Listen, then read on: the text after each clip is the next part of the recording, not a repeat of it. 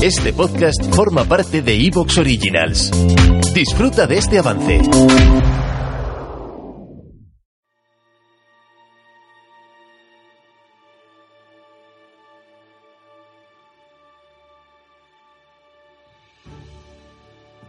Tras el parón que hicimos para hacer una visita al Senado republicano, llega la hora de continuar con nuestra historia.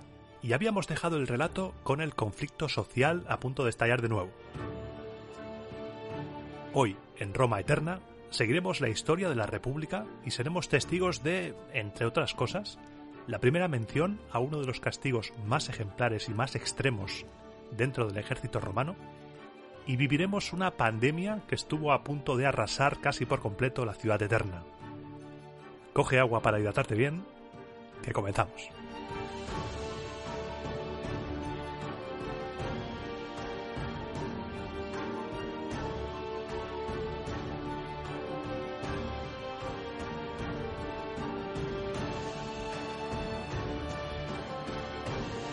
Y antes de empezar me gustaría recapitular un poco para refrescar dónde nos habíamos quedado. Al final del programa 23, que fue el último dedicado a la historia de la República, nos habíamos quedado con la aprobación de la Lex Publilia, que fijaba el número de tribunos de la plebe en 5 y hacía que se eligieran en comicios por tribus. Esto puso a los patricios de uñas, porque los comicios por tribus no eran por rentas, con lo que a priori les era más complicado manipularlas, según nos cuentan las fuentes. Estábamos en el año 471 y los cónsules eran Tito Quincio y Apio Claudio Craso, el hijo del odiado por la plebe Apio Claudio Sabino. Y en el programa anterior también se demostró que de tal palo tal astilla, porque el hijo también no veas, y en este programa superará a su padre. Y como siempre, cuando las cosas en Roma parece que se van a ir de las manos, estalla un conflicto bélico. En este caso, Volscos y Equos, de nuevo, como puedes ver, seguimos pegándonos con los vecinos, de nuevo se alzan contra Roma. Estos dos pueblos sabían que la situación en Roma era bastante tensa, tensa por decir algo, por ser suaves, y querían aprovecharse para que la plebe romana abandonara a la aristocracia, abandonara su ciudad y se uniera a ellos. Y con ese plan en mente, lo que hicieron fue empezar a devastar los campos romanos. Ante esta situación, el Senado decidió enviar al cónsul Apio Claudio Craso contra los volscos y al otro cónsul, Quincio, contra los ecuos. Y lo que pasó después no te sorprenderá. Apio Claudio, ya libre del control de los tribunos, pues los tribunos de la plebe solo tenían poder dentro de la ciudad, no se cortó un pelo a la hora de mostrarse duro con la tropa. Según nos cuenta Tito Livio, odiaba profundamente a la plebe, pero, pero mucho. ¿Cuánto odias a la plebe? Mucho. Más aún que su padre, que ya es decir. Y se repetía continuamente cómo él, siendo cónsul, había sido derrotado por esa chusma plebeya al aprobarse la Lex Publilia. Estaba lleno de cólera, lleno de despecho, y trataba a sus tropas con un autoritarismo salvaje. Él odiaba a sus tropas, pero sus tropas también le odiaban a él. Todo aquello que el cónsul les ordenaba lo hacían de manera lenta, perezosa, descuidada, casi insolente, como si no le tuvieran miedo. Cuando el cónsul ordenaba acelerar el paso, los soldados iban más despacio. Ante él bajaban la cabeza, y al pasar a su lado maldecían y le insultaban. El trato que tenía el cónsul con los soldados era inexistente. El propio Apio pensaba que el ejército había sido corrompido por los centuriones y a veces para burlarse de ellos les llamaba tribunos de la plebe y bolerones, por ese bolerón del programa anterior, ¿te acuerdas? Ese que inesperadamente fue reelegido tribuno. De alguna manera que no soy capaz de comprender, los volscos estaban al tanto de todo lo que pasaba, como si tuvieran un WhatsAppium con los soldados. Lo sabían todo.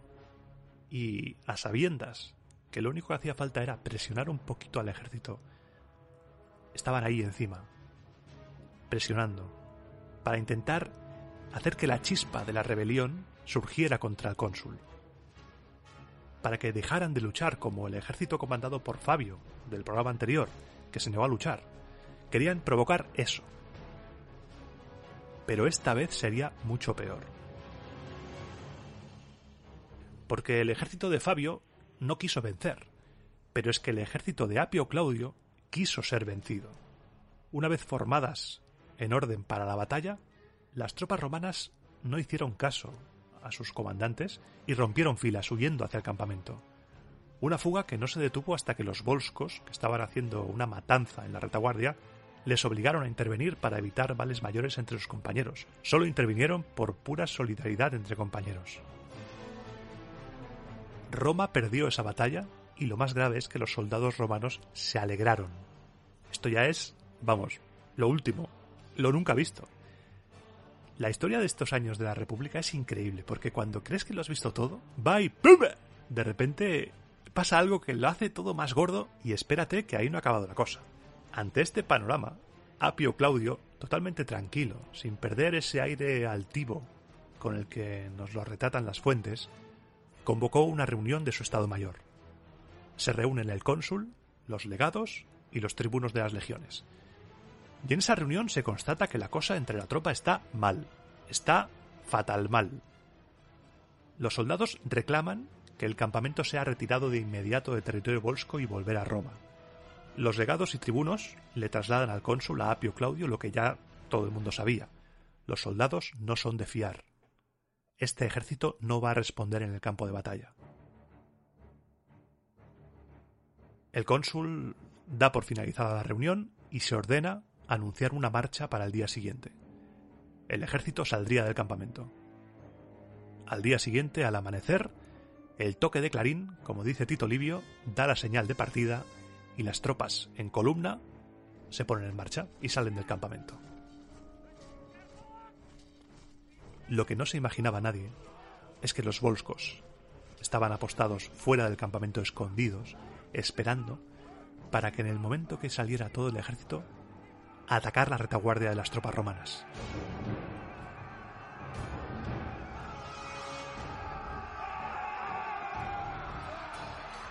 Cundió el pánico, el caos.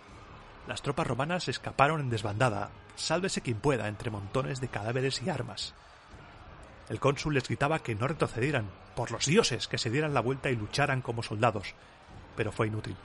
Por suerte para los romanos, los volscos se cansaron de perseguirlos, porque si no, la matanza habría sido completa.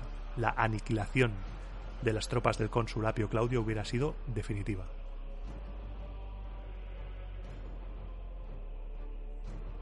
Una vez retirado el enemigo y reunidas las tropas de nuevo, el ejército acampó en territorio amigo y Apio Claudio Craso convocó una asamblea. Se vienen cositas, gente. En esta asamblea, ante todos los soldados formados, ¿Te está gustando lo que escuchas?